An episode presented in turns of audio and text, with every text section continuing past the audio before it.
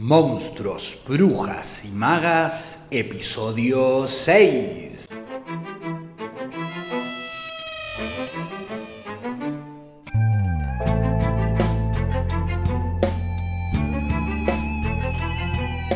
Comencemos entonces a acercarnos a esta joven y novel escritora de 85 años, que de novel, bueno, no tenía nada, pero de joven seguro que sí, porque su prosa hoy tiene una, intensidad, un humor negro y un trabajo lúdico y poético sobre la forma que se encuentra mucho más vital que, eh, que algunas escrituras jóvenes, entre comillas.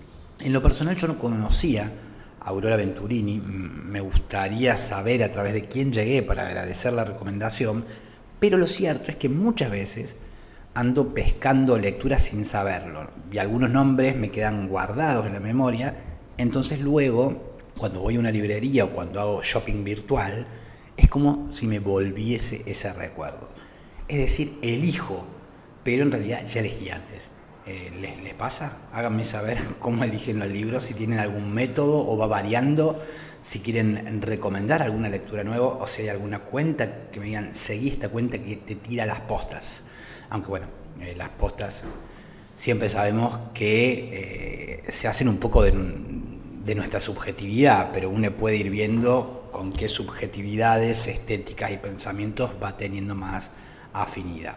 Porque es sabido ¿no? que el gusto es una construcción cultural y que depende mucho de nuestra inquietud ampliarlo a través del pensamiento crítico. Como sea, me voy de las ramas y después me quedo un choclo. Llegué a las primas sin saber muy bien cómo y la leí en un día. No pude soltarla. La leí lejos de cualquier hoja de ruta, un día, impulsado por ese estilo, ese universo, por los personajes, en su mayoría femeninos, que construye esta autora que de Nobel no tenía nada. ¿Por qué insisto en esto de Nobel? Bueno, a ver, el eh, diccionario, ya que vamos a hablar tanto del diccionario en esta, en esta novela, el diccionario define a Nobel como un adjetivo para calificar a quien es nuevo en una situación o una actividad determinada, por lo que carece de experiencia nada más lejos de la realidad que en el caso de Aurora Venturini. Y es que lo cierto es que la autora y su obra adquieren visibilidad a partir de obtener el premio Nueva Novela, organizado por Página 2 en el año 2010, 2007. El jurado, entre quien se encontraba otra autora que leímos hace poquito, Mariana Enríquez, y Liliana Viola, que cuando vieron que estaba detrás eh, del seudónimo que había puesto Aurora Venturini, que se llamaba, el seudónimo que había puesto era Beatriz Portinari, seudónimo que adopta ella en alusión a la joven dama fiorentina en la que aparentemente se inspira Dante Alighieri para crear a su Beatrice en la Divina Comedia. Eran, cuando ven que detrás de ese, de ese seudónimo, eh, Beatriz Portinari estaba Aurora Venturini y era nada más y nada menos que una joven escritora de 85 años que en total llegó a escribir 46 libros entre cuentos, novelas, ensayos, artículos. Es decir, que la novedad no venía precisamente de una juventud exultante a la cual se le suele adjudicar eh, lo rupturista o la vanguardia, sino como decía, alguien que desde muy chica había comenzado a escribir, que había recibido ya premios en su juventud, incluso de la mano de Borges, a quien admiraba incluso a pesar de ser medio nazi, como dice en una entrevista.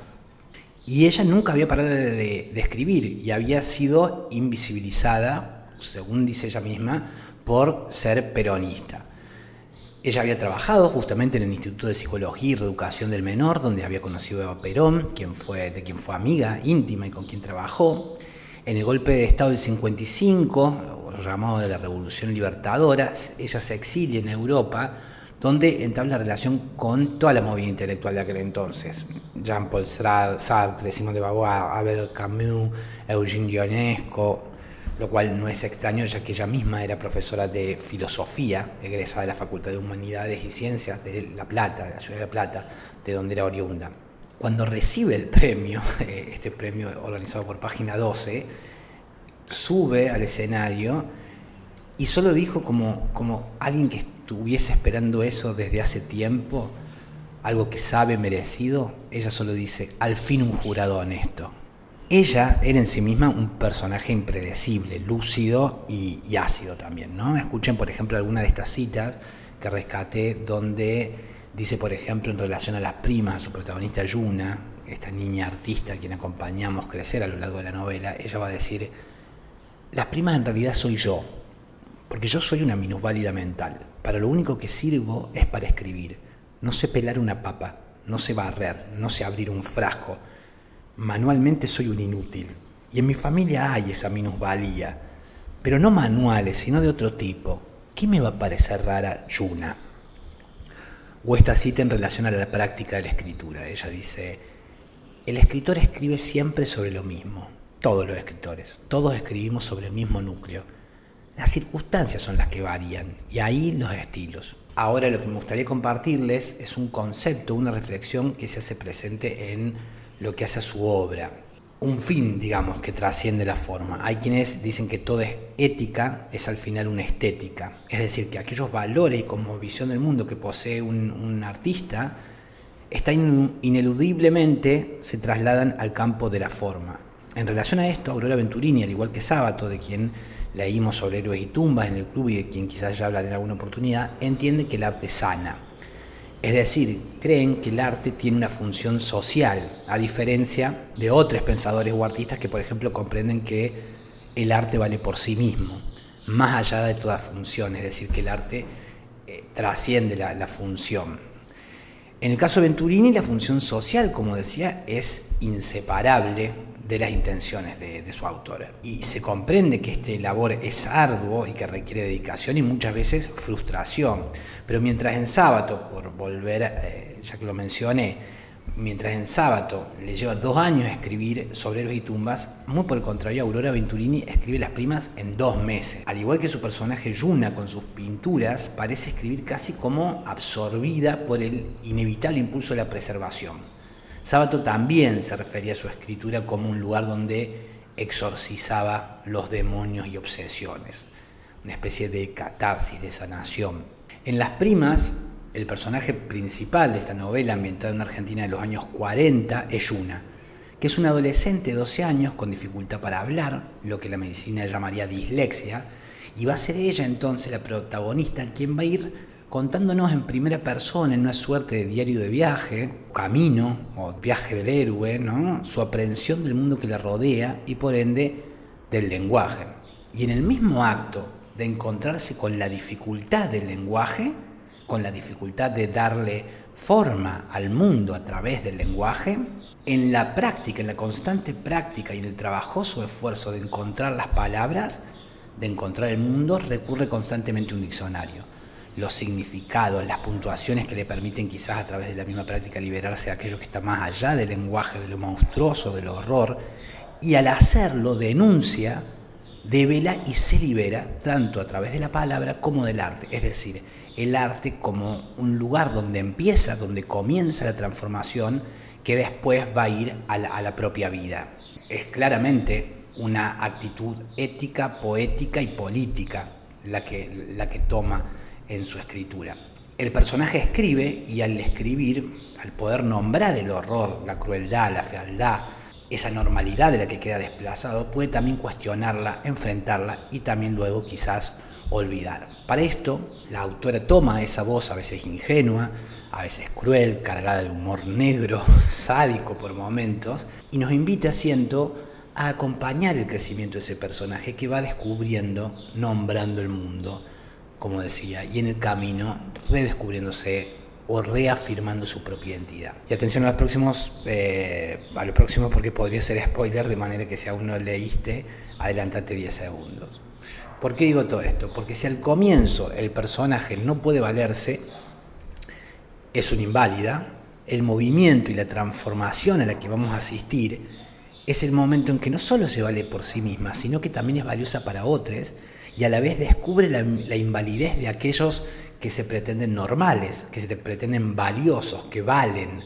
Ella empieza a valorarse y, empieza como a comprender de otra manera. Algo de esto escribí, recuerdo, en un post de Instagram cuando promocionaba la, la lectura del club, jugando un poco y experimentando un poco con el estilo. Esta práctica, por cierto, que siempre recomiendo en la escritura, la de jugar a la copia, cuando hice el post es en Instagram, jugaba un poco con tomar algo del estilo. A veces es dejarse influenciar puede ser un camino para encontrar mi propia escritura, ¿no? Entonces, dejarse influenciar y si es mejor por muchos, por muchas, ¿no? Que estar hecho de todas las influencias que me, que me tomaron en algún momento, que no sea una influencia opresora, la del ídolo o la de, o la de quien gusto, sino que sea una influencia estimulante y que está contaminada por otras influencias también. Eso en el caso de la escritura y, y voy a esto porque recuerdo ese post que hice para, para promocionar en Instagram esta cuestión, ¿no? Porque además, acá hay sin dudas en las primas,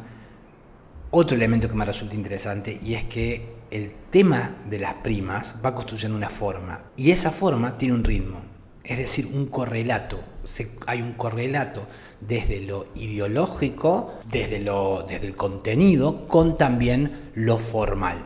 Pero bueno, ya seguiremos con eso en el episodio de mañana.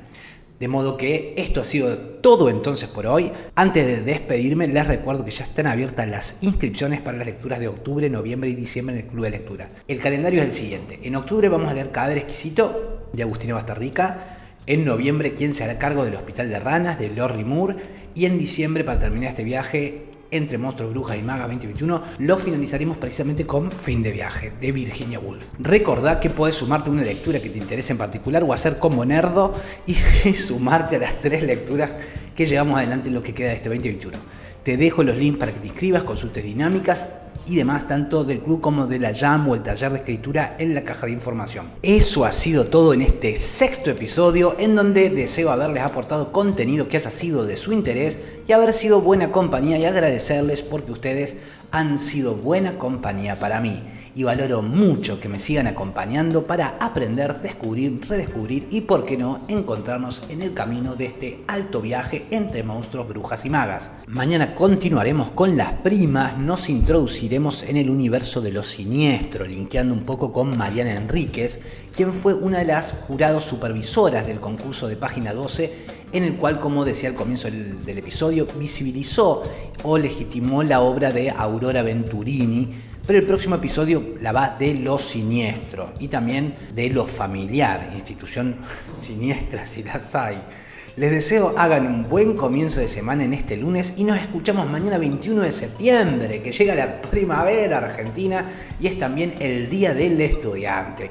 De modo que será hasta mañana entonces, pebetas, pebetes, para seguir con más monstruos, brujas y magas a las 7.30 Argentina por tu plataforma de podcast favorita. Eso ha sido todo por hoy. Gracias por sus comentarios, por compartir esto en sus redes, por seguirnos, suscribirse y participar de las distintas actividades de la Crespo Estudio. Recuerden que pueden colaborar con el espacio y con les artistas participantes invitados a través de los links que dejamos en la descripción. También pueden seguir a la Crespo Estudio en Instagram, Facebook, YouTube para poder participar de las distintas actividades que desarrollamos y aprender eh, a través de los distintos contenidos que publicamos, que buscan aportar herramientas para aquellas personas interesadas en la actuación, el cine y la literatura. Mi nombre es Facundo Rubiño, coordinador y creador de la Crespo Estudio si deseas conocer la dinámica del club de lectura, escribime a lacrespoestudio.gmail.com o bien, como decíamos, a través de cualquiera de las redes de la Crespo Estudio. Deseo hayas disfrutado esta lectura y que pronto nos encontremos en un nuevo viaje.